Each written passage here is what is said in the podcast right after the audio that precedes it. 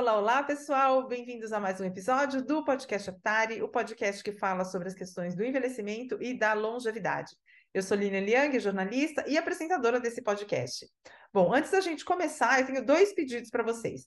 O primeiro deles é Gente, sigam a gente lá nas redes sociais, Aptari360. A gente está no Facebook, no Instagram, no YouTube, é, porque muitas vezes é, a, a, pessoa escuta só o podcast sem saber que a gente está produzindo muito conteúdo nas redes sociais. Então, curte lá para você ficar sempre a par é, das notícias e, e, dos projetos que a gente vem criando. É, e o segundo pedido é: se vocês puderem, deixem uma avaliação do podcast na sua plataforma de streaming favorita. Quando você faz isso, você ajuda a gente a chegar em mais pessoas que queiram ouvir sobre envelhecimento, tá? Então, dois pedidinhos para vocês antes da gente começar. Bom, para quem não sabe, a gente está dando continuidade à série Tudo que você sempre quis saber, mas tinha medo de perguntar. É uma série que a gente criou para ser um espaço de troca. Então, é, o que a gente faz é, a gente faz lives no Instagram, a gente traz um especialista sobre temáticas que gerem dúvidas ou que sejam tabu, e a gente convida o público a trazer perguntas, a trocar experiências. E está sendo é, uma experiência muito legal, porque realmente as pessoas é, trazem os seus relatos, trazem os seus depoimentos, e no final a troca é maravilhosa, né? É, nesse episódio, a gente vai falar sobre estresse do cuidador. Né? Todo mundo sabe que a responsabilidade de cuidar de uma pessoa, seja ela idosa ou não, mas nesse caso a gente está falando de idosos, né? É, cuidar de um idoso é uma responsabilidade tremenda, né? E que tem um peso grande aí na nossa saúde, no nosso bem-estar físico e emocional. Porque se a gente não cuida da gente mesmo, a gente não tem como cuidar do outro, né? Então, para falar sobre o estresse do cuidador, a gente trouxe a Vera Bifulco. A Vera é psicóloga e psico-oncologista, e ela tem uma vasta experiência é, com grupos de cuidadores. Então, ela vai contar para a gente um pouco de estratégias que podem ajudar os cuidadores a driblar esse estresse. E olha que ela não está falando só de dicas práticas. Então, é, esse papo foi muito emocionante, muito esclarecedor e eu espero que vocês gostem. Bom, são sete horas, a gente sempre procura é, começar no, no horário, porque a gente faz uma hora cravada para todo mundo conseguir se organizar também, reservar essa horinha no dia.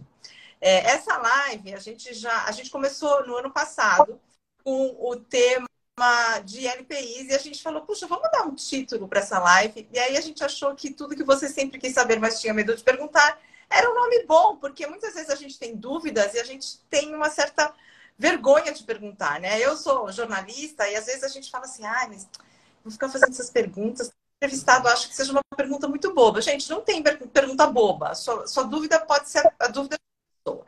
Então a gente criou essa série de lives para trazer temas que muitas vezes as pessoas é, têm dúvidas, que geram muita polêmica ou que são controversos.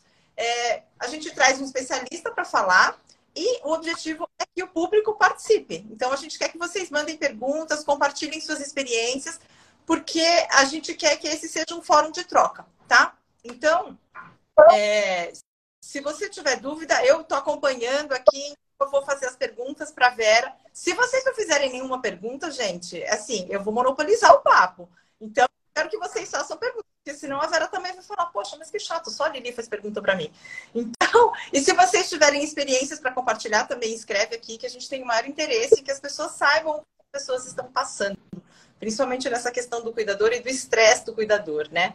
Então, é... para a gente começar, eu vou apresentar a Vera, e aí a gente já inicia o nosso papo. Que tal, Vera? Pode ser? Lógico. Então, tá Apesar de que a titulação, a titulação maior para mim é assim: sou sua fã, amiga da Lídia, sabe, admiradora total de tudo aquilo que ela faz, de todas as realizações. Essa para mim é a titulação que vale. Ah, gente, imagina, olha aqui, ó. Vocês vão ver como tem outras titulações que são assim, ultra hiper da Vera. A Vera Anitta Bifulco é psicóloga da equipe de cuidados paliativos do Hospital São Paulo, da Unifesp. Ela é psico-oncologista com distinção de conhecimento em psico-oncologia pela Sociedade Brasileira de Psico-Oncologia.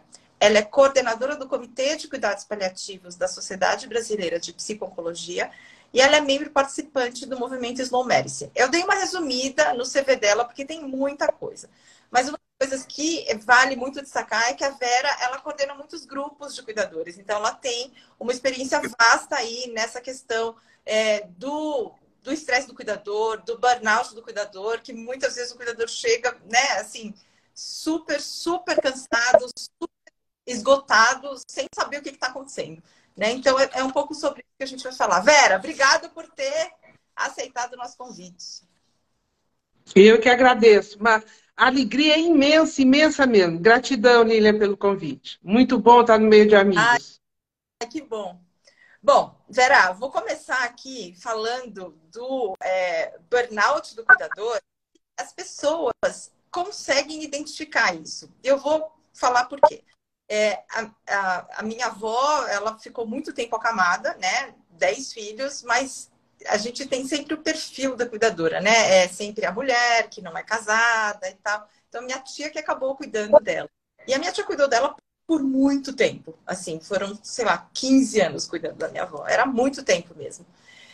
E a saúde da minha tia começou a ficar muito ruim, mas ela não estava prestando atenção mesmo, porque ela estava tão focada na minha, na minha avó que ela não conseguia entender que ela também precisava se cuidar.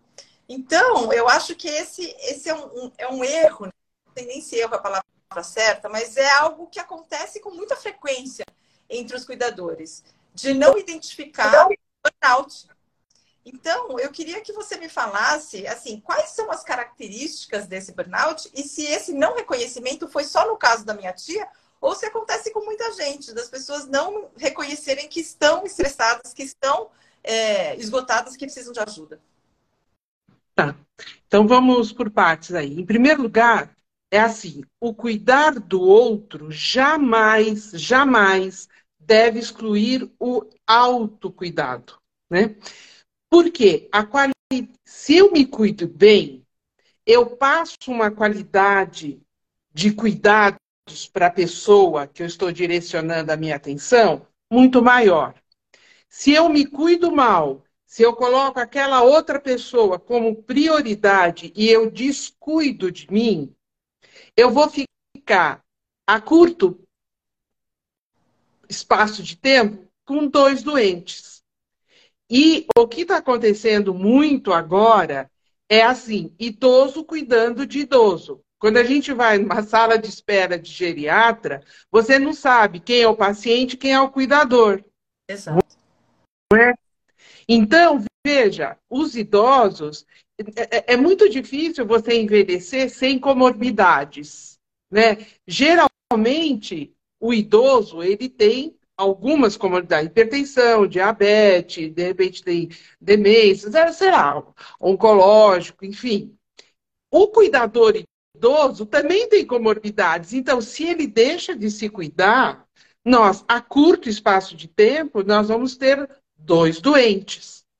Só que existe uma coisa assim: uh, você coloca a pessoa que ela tem uma doença diagnosticada, né, por exemplo, uma demência ou um, ou um câncer, enfim, algo que, entre aspas, é mais grave do que uma hipertensão, do que uma diabetes, e você coloca isso como prioridade. Não. É, é, é... Então, o que, que acontece? Você cuida só daquele e você se esquece, né? E isso é terrível. Quais são alguns sinais? Existem os sinais físicos e os sinais emocionais. Os sinais físicos, insônia, uh, um cansaço que você acorda cansado. É, aquela, ou seja, a noite de sono, ela não foi uh, boa, não deu para descansar. Você começa com dor de estômago, inapetência ou come muito. Então, irritabilidade. É, são vários, né? uma dor de cabeça assim que não passa, dor no corpo. Gente, é, é, é muito simples. O nosso corpo, ele não tem uma boquinha que ele fala, vamos supor, oi Vera, uh, eu tô cansado, oi Vera, é, tá na hora de deitar, Vera, você não tá. Não, o que, que ele faz? Ele somatiza. E é, esses são alguns sinais. Agora, Não existe família perfeita. E eu também aqui nem imagino que eu vou dar uma receita que, que sirva para todo mundo, né? Porque cada cenário é ímpar, é singular. Cada família é única, cada não existem duas digitais iguais, não existem dois doentes iguais e não existem dois cuidadores iguais, né? Mas é, num cenário, geralmente desponta, eu falo que existem três tipos de cuidador. Existe o cuidador informal, aquele que desponta na família como a pessoa mais disponível para cuidar. Existe o cuidador formal, e interessante, o cuidador informal, ele trabalha sete dias da semana e ele não ganha nada. Não tem salário. O cuidador formal, ele trabalha seis dias da semana, tem um dia de folga e ganha pelo seu trabalho. E eu até brinco que existe o JAX, né? Já que você não está fazendo nada, já que você se aposentou, vem cá e assume né, a coisa. Então, a gente tem que, geralmente numa família, quando desponta esse cuidador, principalmente o cuidador informal, a família inteira se acomoda e fica sempre aquela situação que é tudo é ele, né? Uhum. ah, não, ele dá conta, tá indo tudo bem, sabe? Uhum. E não é assim. Esse é um dos tipos, né? Existe, por exemplo, uh, casais que se amam muito, né? Há uma união afetiva muito grande, um amor muito grande.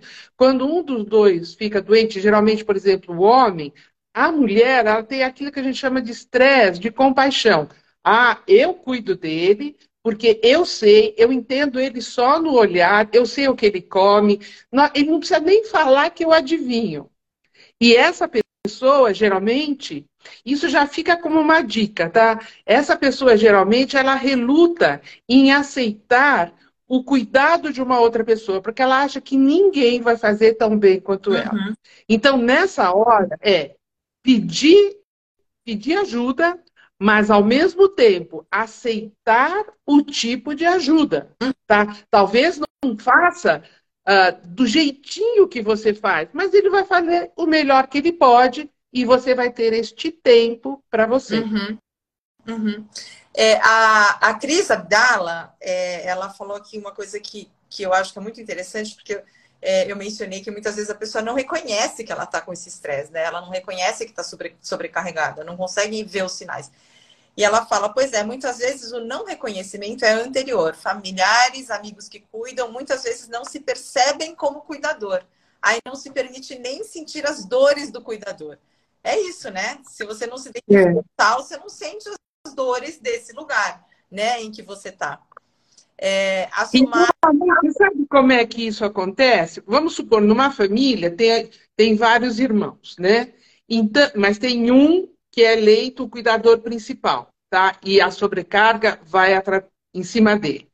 O outro irmão, ele compra a fralda, o outro leva no médico, o outro eles se acham nesses, nessas ocupações como, nossa, estou cuidando, estou fazendo a minha parte. E não percebem que o cuidador principal, que tem essa sobrecarga maior, ele está estressado, tá? Porque é muito mais fácil, por exemplo, ah, eu pago o médico, olha, eu pago o cuidador, né? Então, nossa, eu sou o manutenedor do cuidador. O que vocês querem mais que eu faça? E não é bem assim. E outra coisa, o cuidador tem que ser valorizado. Valorizado. Tanto pelo resto da família, como, quando é possível, pela própria pessoa que, ele está, sendo, que está sendo cuidada por ele. Gente, é, a gente aguenta muita coisa quando a gente é reconhecida, quando a gente é valorizada. Hum. Quando não é valorizado quando você vira uma pessoa invisível e o teu trabalho, é, enfim, não, não é dado o devido valor. Isso é terrível. Uhum, terrível. Uhum.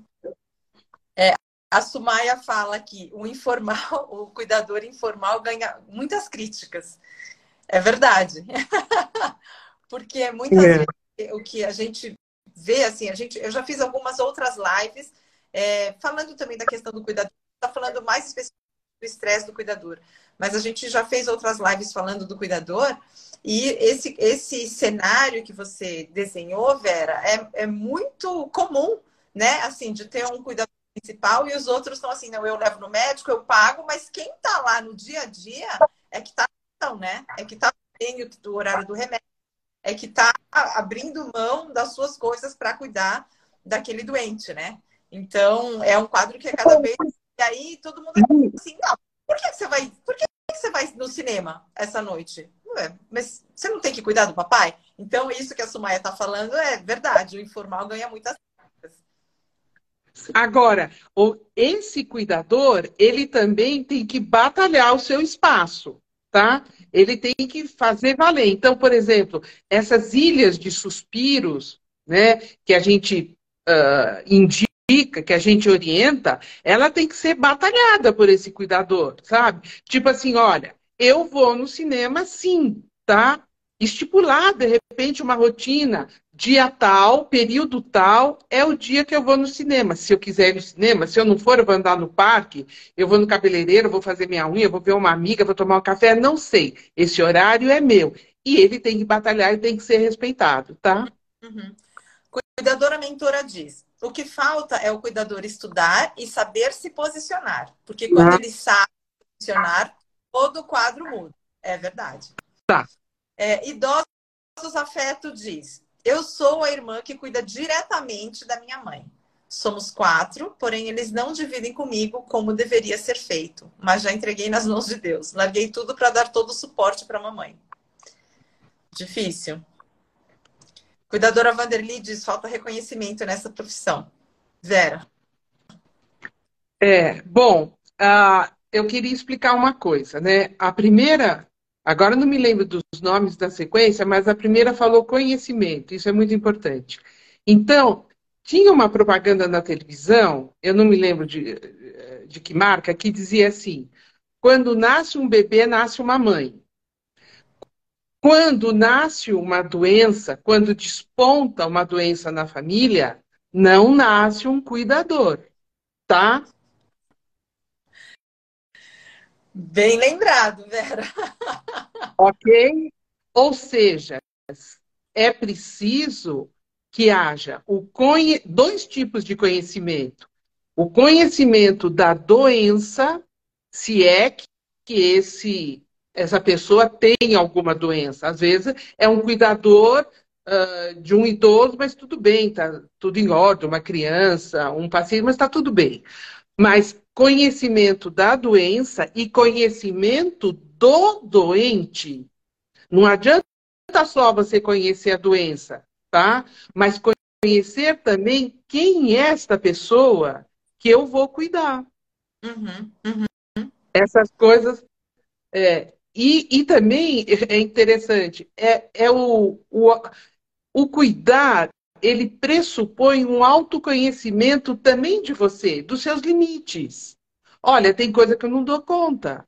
E não adianta você fazer de conta que não, eu dou conta, eu dou conta, eu dou conta, porque é uma hora história, sabe? Às vezes, numa família, vamos supor, né? Um filho que está cuidando de um pai de uma mãe e que para ele é muito custoso dar banho, trocar fralda, fazer higiene. Ele, ele não é cortado para isso, sabe? Ele não tem essa aptidão. Então, se for possível, ele delega isso para uma outra pessoa. Mas ele tem que entender que ele está delegando algo técnico, que ele pode pegar na mão, assistir um filme, uh, ler uma revista, ficar junto, conversar. A parte amorosa cabe a ele. A parte técnica delega. Uhum, uhum. É... Essa idosos afeto que falou que cuida diretamente da, da minha mãe, somos quatro, é, porém eles não dividem comigo, né? Esse é um quadro que é super, super comum. Todas as lives que a gente fez sobre cuidadores apareceu um caso assim. É uma, um idoso que tem muitos filhos, mas é só um que cuida, né? Como é que a gente consegue resolver? Pera, tem jeito de resolver isso? É... Não, eu acho, eu acho que tem, porque isso é o que acontece na grande maioria, sabe, dos casos. É, não, é, não são casos raros que acontece isso. Eu acho que até, eu sempre costumo, por exemplo, eu atendo muitas famílias de cuidadores que têm Alzheimer, né? Há 20 anos eu tive um grupo de apoio a cuidadores de Alzheimer, então eu atendo uh, muito as famílias. E eu, eu sempre peço assim: tem que ter um cuidador que, que eu chamo de cuidador principal, a quem eu me reporto, a quem os médicos se reportem, para fazer uma ponte melhor de comunicação, tá? Essa pessoa, se ela aceitar, tudo bem. Agora, cabe a ela também colocar os limites. Olha, eu, tudo bem, eu vou ser o cuidador principal, tudo, mas fazer como se fazem no, nos prédios, né? Que tem o síndico e tem o conselho. Quer dizer, quem vai fazer parte do conselho? As coisas têm que ser divididas. E saber, mas olha, a comunicação é muito importante, sabe? E não ache que as pessoas te entendem, sabe? Que as pessoas que, assim, tem bola de cristal, que todo mundo sabe que você tem que falar, você tem que exteriorizar.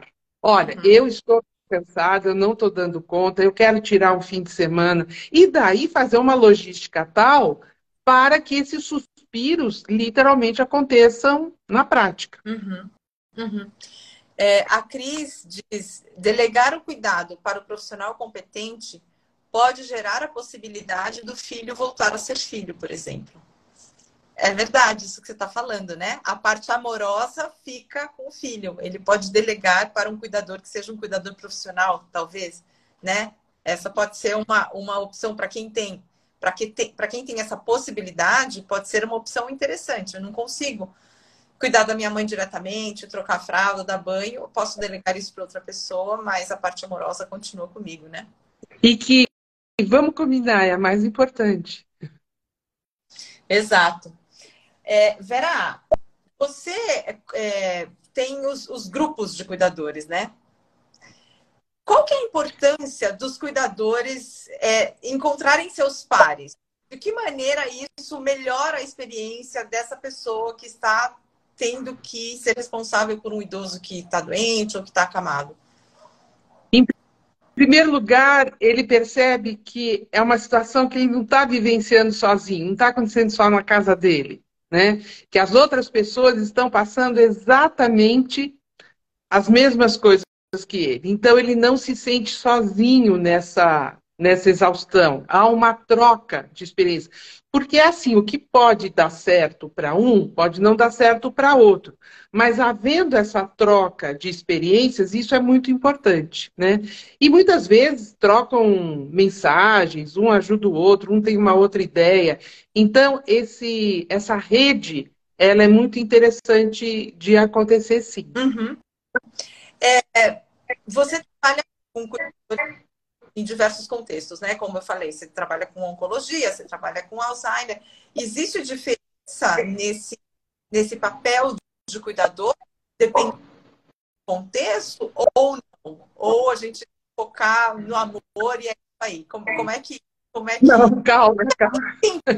Não é, olha, não dá só para focar no amor, não, sabe?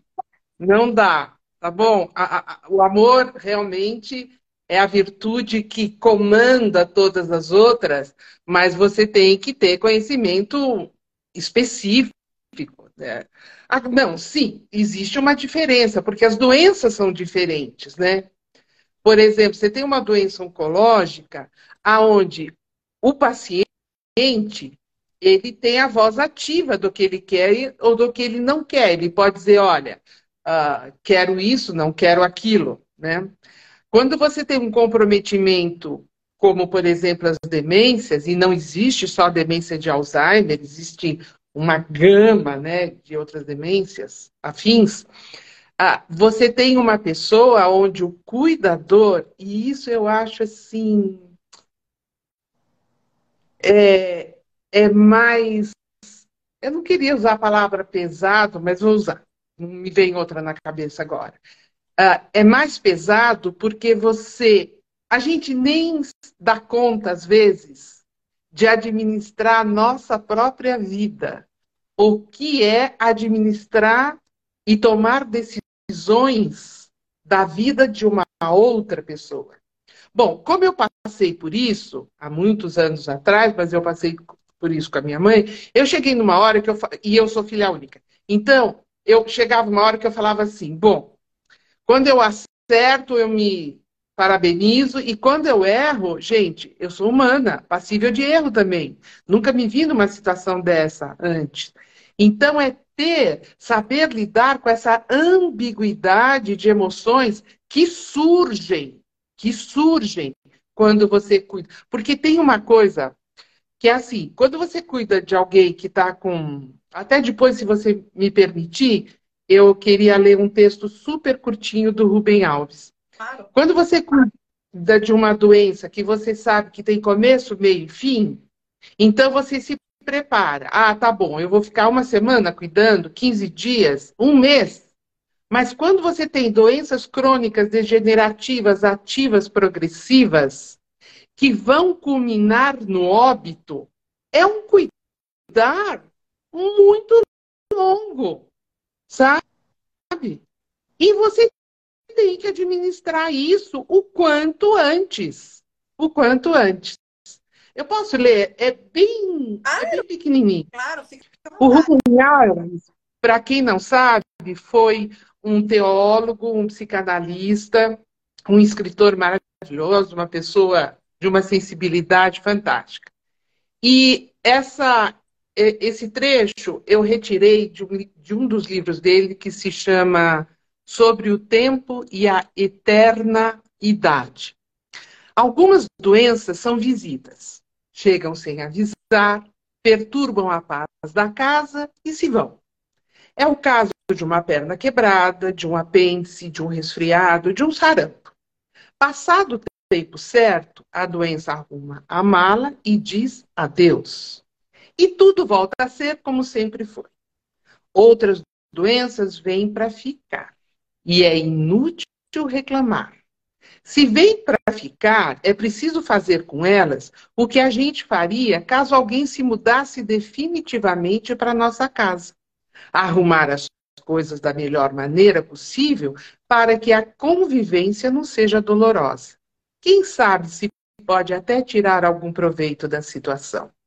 Não brigue com a doença. Trate de aprender o que ela quer lhe ensinar. Ela quer que você fique sábio. Ela quer ressuscitar os seus sentidos adormecidos. Uau! Isso vale para o doente e vale para o cuidador também, né? Vale para todas as partes envolvidas. É, e como? Então, é aquilo que a gente estava falando. Se você tem um sarampo, né, um apêndice, um resfriado, você sabe que tem começo, meio e fim, você se prepara, né? Fala, aham, tá bom, eu dou conta. E uma hora ela vai embora. Mas para as doenças crônicas, degenerativas, ativas, progressivas, isso não vale. Então, se isso não vale, é melhor você arrumar a casa de tal maneira que o convívio com essa doença e com essa essa experiência de cuidar seja gratificante.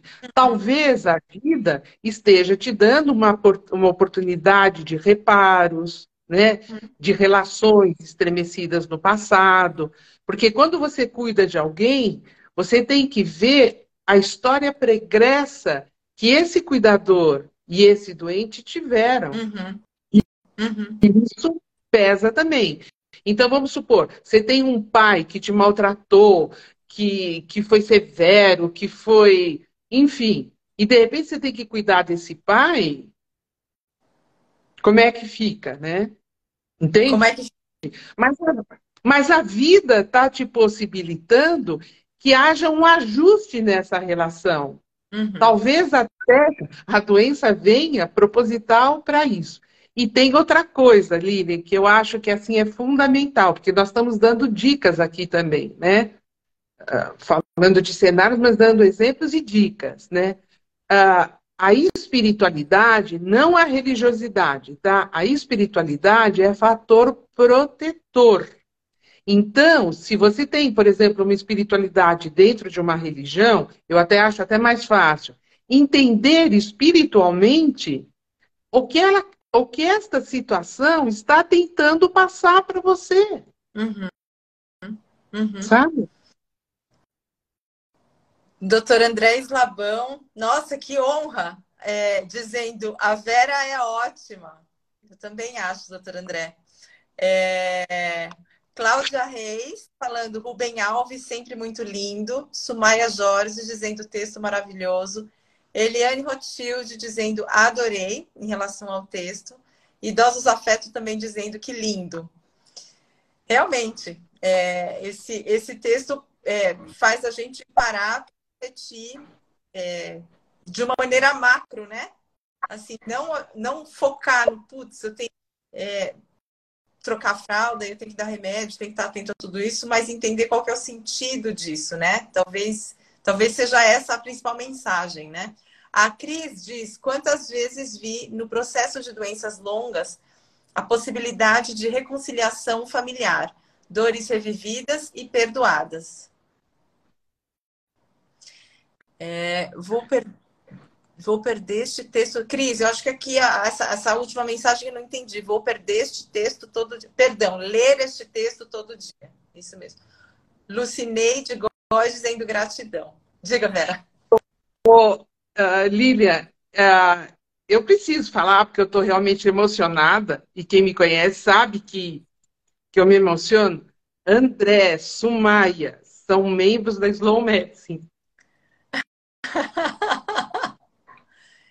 que eu tenho assim o maior respeito, eu tenho uma amorosidade grande. Saber que eles estão assistindo essa live, olha, estejam certos, viu? É um presentão para mim hoje. O Slabão ele tem um livro maravilhoso que fala sobre a morte, que é O risco de cair é voar. Slabão, Sumaia, beijo imenso para vocês. É, eu sou super fã também do Dr. André, ele não me conhece, mas eu acompanho as postagens dele e eu acho que são todas muito, muito pertinentes, assim, e muito Sim. corajosas. Então, eu recomendo todo mundo, vão lá, o perfil dele é Dr. P, se não me engano. Doutor... Sim. É, vão lá porque. Eu tive a alegria de conhecê-lo pessoalmente a semana passada, ele, a esposa, a filha, numa confraternização da Slow Medicine, e realmente é um presentão. É, Sumaia dizendo, admiradora antiga da Vera. E o doutor André colocou uma carinha com dois corações nos olhos. Vera, você mencionou agora você, você falou muito emocionada, né, da questão da Slow Medicine, e eu também sou muito fã do conceito de Slow Medicine, né? O que, que a gente pode.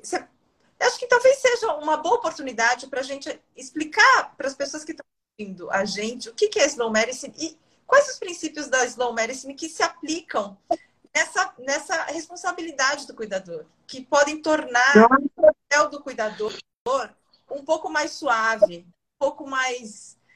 É, um pouco menos pesado?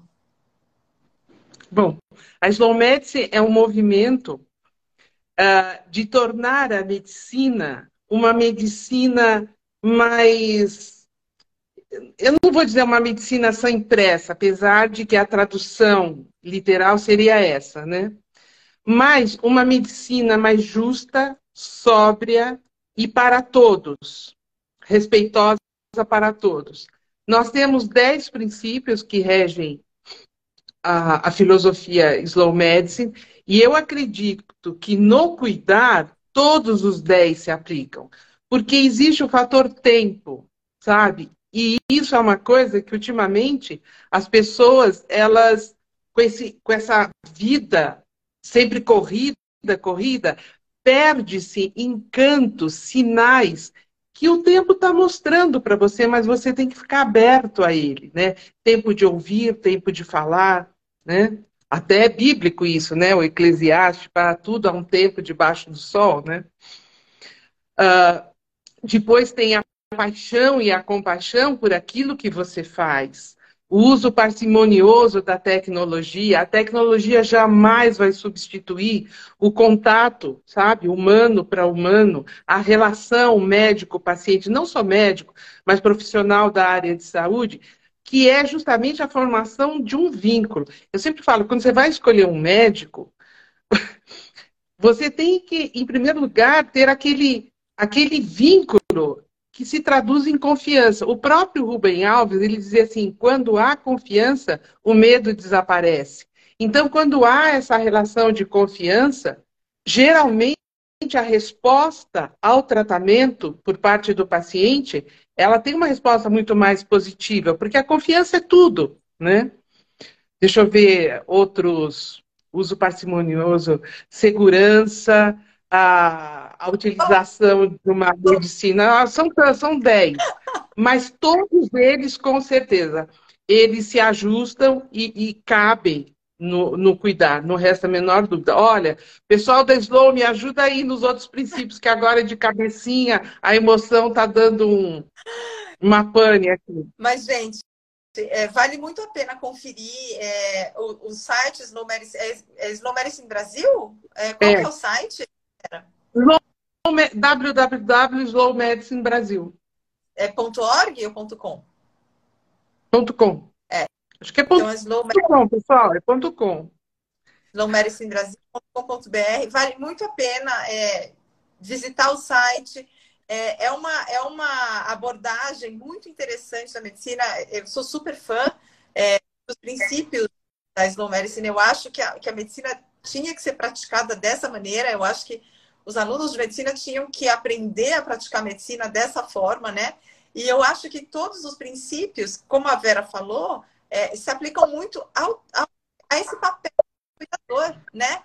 Que é, Sim, tá. que é realmente um, é, um, é uma posição em que você está completamente, você tem completamente aberto, né? Para o que representa. Então, você está responsável por aquela pessoa e, e muitas vezes você as coisas aparecem é, de maneira inesperada e você tem que conseguir lidar com aquilo da melhor maneira possível, de uma maneira que seja boa para o paciente e que seja boa para você. E os Slow Medicine ajudam muito nesse sentido, nesse norte, né?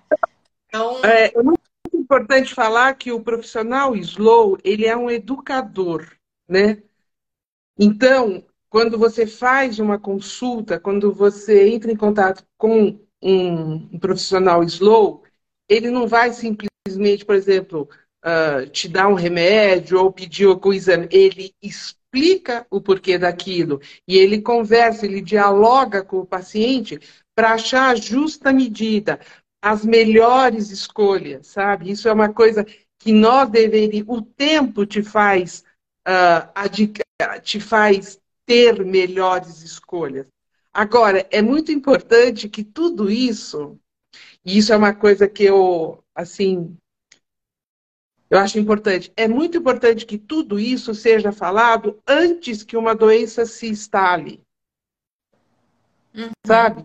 Aquela coisa assim, decisões de fim de vida nunca deveriam ser deixadas para o fim da vida, porque às vezes não dá tempo. Então, essas, por exemplo, se você vai ah, se você leva um, um familiar seu e, ao médico e ele recebe, por exemplo, o diagnóstico de um de Alzheimer ou de uma demência, né? É importante que, que se tenha uma conversa em tempo útil.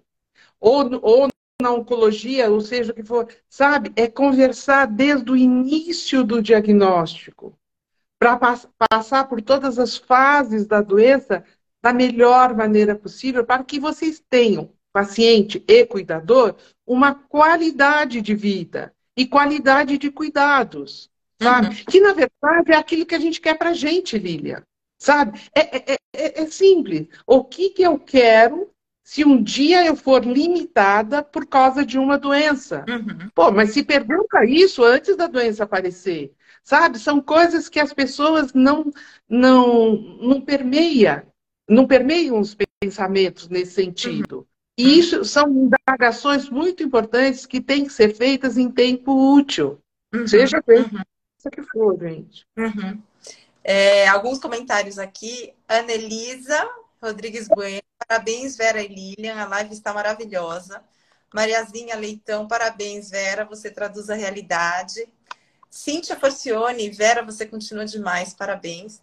É, M, Maria Cláudia Borges, eu imagino, discussão necessária. É, é, realmente, eu acho que todos esses pontos que a gente está trazendo aqui, o título da live é o né? Mas tudo isso que a gente está conversando ajuda de alguma maneira a reduzir o estresse do cuidador, né? Porque se ele tem essa conversa antes com o paciente, poxa, o que, que o paciente demenciado quer, o que ele gostaria? Se você tem essas informações antes, é, a qualidade do cuidado que você dá é melhor e você se estressa menos, porque você não está no escuro, né? Você está sabendo que você, né? E agora eu vou pôr, a, vou pôr o dedo na ferida. Para a gente conhecer, para a gente acertar nas escolhas dessa pessoa que eu estou cuidando, se for um familiar, eu tenho que conhecer esse familiar, não tenho? Será que a gente conhece o nosso pai, a nossa mãe, o nosso filho, a nossa filha, o nosso marido? Será que a gente conhece mesmo? Será que a gente parou um tempo para conhecer quais são os gostos, quais são as vontades? Será que a gente se permitiu um tempo de conversa? Porque depois que é instalada uma doença, e, e principalmente, por exemplo, no caso do Alzheimer, onde a cognição fica alterada, você vai, por exemplo, você vai dar, uh, preencher o ócio, né, o tempo ocioso daquela pessoa, daí alguém fala assim, mas você vai preencher o que? Ah, eu não sei, do que será que ele gosta? E aí? Quer dizer, você teve uma vida inteira que você chega a um ponto que você não sabe o que o seu pai ou sua mãe gosta mais, gosta menos, o que você pode oferecer, sabe? Eu acho que isso é, é tão sutil e isso as pessoas precisariam entender. Eu tenho três filhas, a grande maioria das pessoas sabe. Eu tenho uma conversa com elas que, ah, olha, talvez isso sirva, né? Eu acho que esse meu exemplo deve servir para algumas pessoas que estão me escutando, né? Uh, eu falei para elas, olha, conforme eu vou envelhecendo, uh, conforme acontecerem limitações, eu vou falando o que eu gostaria que elas fizessem comigo. Então, olha, me conserva na minha casa o máximo que for possível, mas a hora que isso for um ônus muito grande para vocês, ve, vejam um lugar, sabe, que seja algum lugar digno que vocês fiquem tranquilas de me pôr e que vocês vão saber que eu também vou estar uh, bem nesse lugar, né? E uma coisa, eu, eu falo isso, eu sempre me emociono, mas vocês já perceberam quem eu sou, então tudo bem. Mas eu falei uma coisa muito importante. Eu elegi uma das três como a minha cuidadora, tá? Agora, eu não tenho, eu acho que eu não tenho doença nenhuma agora, tá? Então eu elegi uma das três, tá? Uh, e falei para as outras, na dúvida, aquela que vai bater o martelo vai ser, ela já sabe, é a Maria Luísa. Aquela que vai bater o martelo é a Maria Luísa. Não que eu goste menos ou mais de vocês, mas eu sinto nela um perfil para isso. E vocês, de alguma maneira, aceitem esta minha escolha, tá? E eu já as perdoei por todos os erros que elas vão cometer comigo. Porque não é porque eu estou escolhendo que elas não vão errar. Uhum. Lógico que não, mas que elas se sintam oneradas de culpa. Vocês, de antemão, já estão desculpadas de todos os erros. Porque, lógico, são situações novas. Eu cuidei da minha mãe, errei, acertei, mas eu era sozinha. Eu aprendi isso talvez da prática, eu fui para a teoria. Essas conversas todas, quando elas é, acontecem antes do advento de uma doença, elas tornam cuidar menos sofrido. Vão ter estresse, vão passar por altos e baixos, ambiguidade de sentimentos e emoções, mas elas não vão sofrer de uma maneira que as desgoverne, sabe? Isso é importante, entende? Ai, gente, eu tô meio engasgada aqui. Não sei se eu vou conseguir continuar a live. Ai, Vera, tá, tá muito emocionada. Essa Tá bom, então vamos dar risada agora, vai.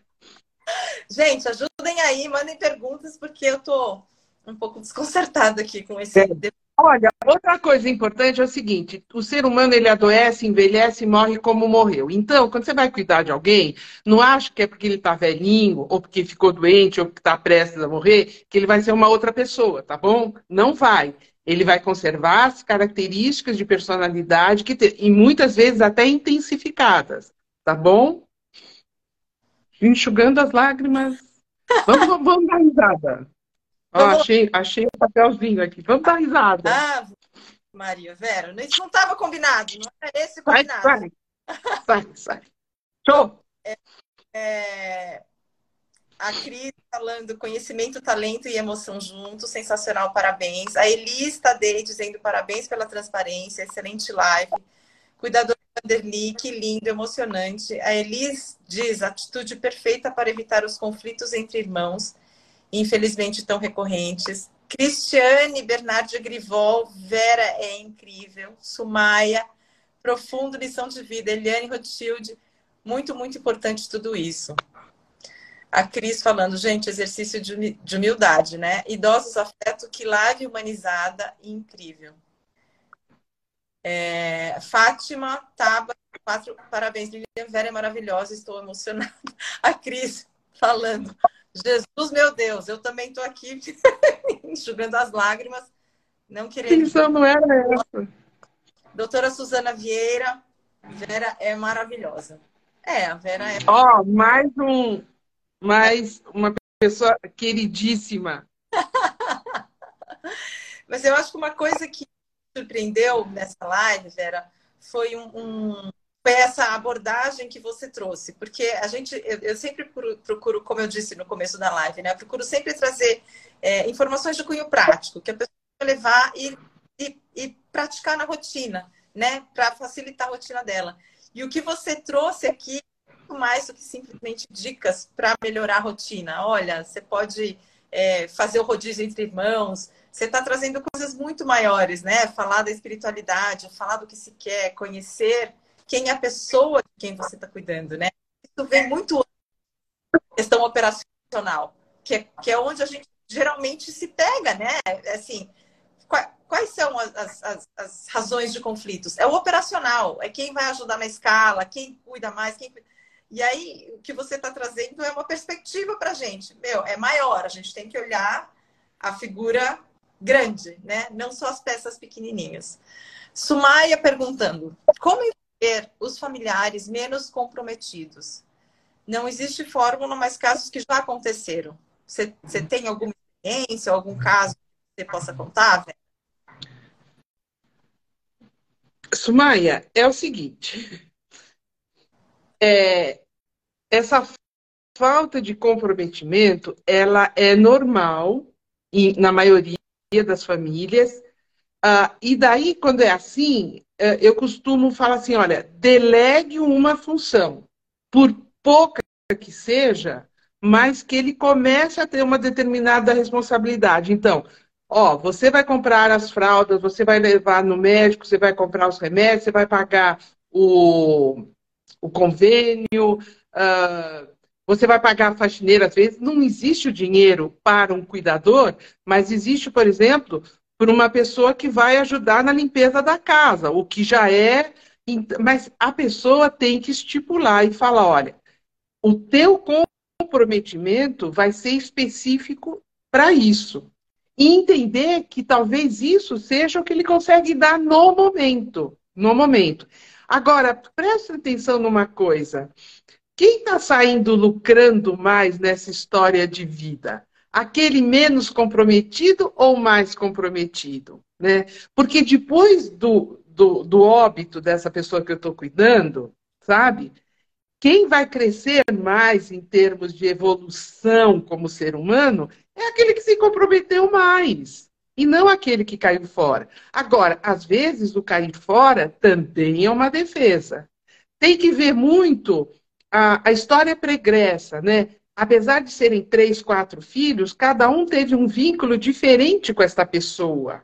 E isso tem que ser levado em conta, porque não é porque veio uma doença que todo esse emaranhado de papéis, de vínculos, eles, uh, eles se desfazem, sabe? Uhum, uhum. a gente tem que aprender a lidar um pouco com as nossas limitações, com as limitações do outro, mas também diplomaticamente, de uma maneira, ir se colocando, ir se impondo. Uhum. Isabel Dias compartilha. Minha mãe, lúcida, agora não aceita o que escolheu, e é uma guerra. Hum. Difícil, né? Tá vendo? tá vendo? É, a cuidadora Vanderly diz, depois de tudo isso que você explicou, né? A pessoa que cuida, pelo menos, não vai chorar de remorso. Ah, sim. Porque depois do óbito, o que acontece é assim: você fica com uma consciência super. Você tem tristeza, né? Você tem a tristeza que é natural e esperada. Esperada, né? Quando eu morrer, pelo menos umas gotinhas de lágrima, acho que vai rolar de alguém aí. Se não, eu puxo o pé lá de cima, né? Eu falo, como é que é? Não é verdade? Mas é aquela sensação assim, eu cuidei, eu dei o meu melhor, eu fiz o máximo que eu, que eu pude fazer e tudo bem. Porque senão nós vamos ter os lutos complicados né? Que a psicologia sabe muito bem. Às vezes, um luto complicado faz até o adoecimento de uma pessoa.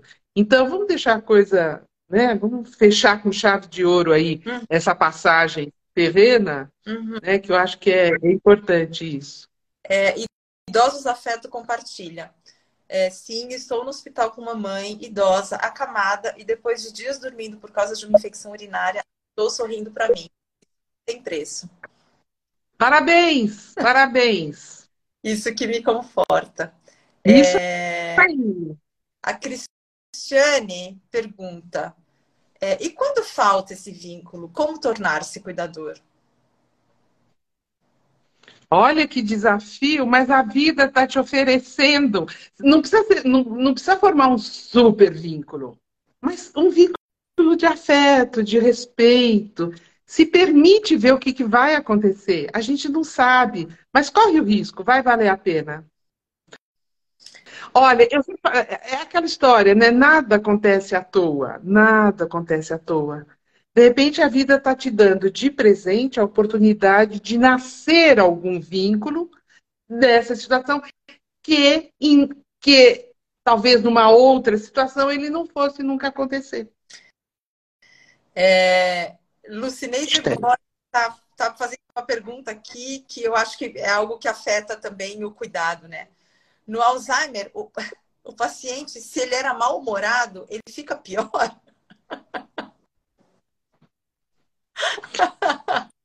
Vera, você tem experiência aí. Olha, eu não posso generalizar, mas não é porque tem Alzheimer, sabe? Não é porque a memória está comprometida, a cognição, né? O comportamento, coisa e tal. É, ele vai levar na doença todas as características da personalidade dele, sim. Né? Então, se a pessoa foi bem-humorada a vida toda, quando ele ficar é. doente ou Olha, eu acho que até por egoísmo, acho que a gente deve ter um bom humor, porque senão no final, gente, quem é que vai cuidar da gente? Todo mundo vai dizer assim, o quê? Agora? Olha, eu tenho casos hilários, eu tenho olha, mas isso é de muito, muito tempo. Eu tenho histórias hilárias de, principalmente com Alzheimer, né? Uh, demência. Então ela falava, o marido tinha sido assim um cão, tinha feito de tudo, sabe aquele aprontou todas. Então ela falava assim para mim, agora eu me vingo. Mas a senhora está dando a medicação? Tô, levanto de manhã eu já dou todas de um de um de uma vez só. Esse daí vai morrer de mulher, não vai morrer do Alzheimer. Mas aí a gente a mulher mata ele antes do Alzheimer. Mas, mas aí a gente trabalha, né? Graças a Deus a gente vai trabalhando tudo, mas nossa, no início foi difícil, viu? Vera, deixa eu te perguntar uma coisa. É, você já trabalha há bastante tempo, né, com essa, com essa questão de, de cuidadores. É, que lições que você tira para sua vida, da experiência que você viu de pessoas que, enfim, né, que, que eram cuidadoras e que fizeram parte dos seus grupos e o que, que você viu de todas essas experiências que você para a sua vida? Você acha que agora há pouco, quando eu falei que eu elegi uma das filhas e que eu tive todo aquele discurso que me levou às lágrimas e tudo, você acha que isso não veio pela maturidade de todos os atendimentos que eu fiz? Eu sempre perguntava: quem é o cuidador principal? Porque, principalmente em oncologia, ninguém vai num consultório oncológico sozinho. Geralmente vai assim com muitas pessoas juntas, né? Os anjos da. E eu falava que. É, porque eu tinha que colocar no prontuário, até por, por, uma questão de se eu não conseguisse falar com o paciente, eu ia acionar o, o, essa pessoa. Então eu falava, poxa, se eu pergunto para todo mundo. O contexto, Vera, isso você, você faz equipe multi, você é a psicóloga da equipe multi, é isso? Sim, eu sempre trabalhei com equipe multi nas instituições, nos hospitais. Só em consultório é que eu trabalho sozinha, mas eu atendo, às vezes eu atendo assim, uh, vários irmãos, sabe? Vários componentes da família juntos, né? E é muito legal isso. Realmente eu acho super bacana. Mas, por exemplo, quando eu trabalhava no Instituto Paulista de Cancerologia, era, era, era muito assim, eu fazia eu fazia perguntas muito, muito gozadas, tem até, consta essas perguntas no livro, né? Eu perguntava assim, por exemplo, né, o seu nome, a idade, blá, blá. daí eu perguntava, estado civil. Daí a pessoa falava assim, casado. Eu falava, bem casado, mal casado ou mais ou menos? Aí eu tinha de tudo. Eu tinha, assim, super bem casado, doutora. Imagina, 35, 40 anos de união. Eu nunca achei que uh, a duração de um casamento fosse sinônimo de bem casado, mas tudo bem. Mas eu tive uma senhora que falou assim, com a graça de Deus, viúva. Eu falei assim, bom, um câncer você já deu conta, o outro você tira de letra. Então, eu sempre fui uma pessoa. Oh, meu Deus! Sabe? É, é uma maneira, inclusive, de é, deixar a pessoa mais descontraída, coisa e tal. Mas daí, eu sempre pedia eu, o nome do cuidador e o telefone. Aí eu falava assim, caramba, eu sempre peço o nome de cuidador, e se me acontecer alguma coisa, quem vai ser? Quem vai cuidar de mim mesmo ali, que vai decidir? E daí, na verdade, eu comecei por uma outra filha, mas com o passar do tempo eu passei para outra filha que eu achei que ia dar mais certo. Ué, os planos mudam, né? A gente vai aprendendo e os planos são eu... flexíveis. Ah, não, não, não, não, não. E eu tenho uma filha que mora na Austrália, então esta com certeza nunca será minha cuidadora principal, porque ela vai chegar atrasada, entendeu? Então, é sabe, é, nós temos um grande amigo, Zé Carlos, que ele fala assim que existe o tal do filho o, o, filho da Inglaterra, uma coisa, o filho, o filho de Londres, uma coisa assim, que assim, é sempre aquele filho que teve longe, daí ele vem e fala, ah, não, não concordo com nada, meu, maior reboliço isso daí. Você não teve aqui até agora e agora vem dar palpite, né? Então, essas coisas todas que eu fui uh, vivendo dessas experiências de. É a mesma coisa que você. Por exemplo, o título da nossa live é uh, tudo aquilo que você queria saber e. Tinha medo de perguntar. Perguntar. Quando eu conversava com o paciente antes dele ir para o consultório médico, eu sempre falava: olha, aquele local, esse tempo dentro do consultório é um tempo sagrado, ele é só teu, sabe? Tire todas as dúvidas. Não existe pergunta boba. Passou pela cabeça? Pergunta. Porque o que, que acontece? Olha só, mais uma dica.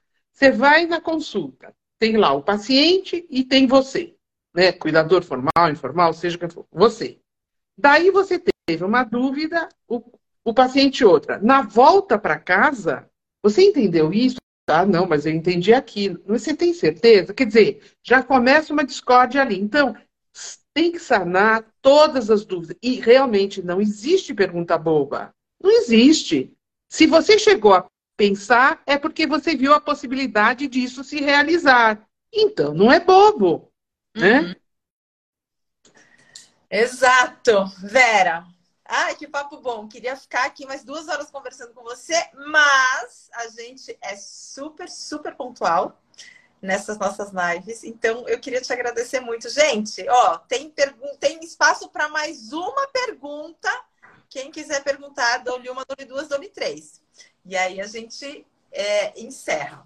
Enquanto as pessoas vão vendo aí se elas têm mais perguntas, eu vou deixar um recadinho. É, a gente é, faz essas lives é, semanais, né? Então, é, se você não segue a gente ainda, se não segue a Aptari, segue lá no Insta, Aptari360, porque é, a gente sempre anuncia a live da semana e a gente está com temas muito interessantes.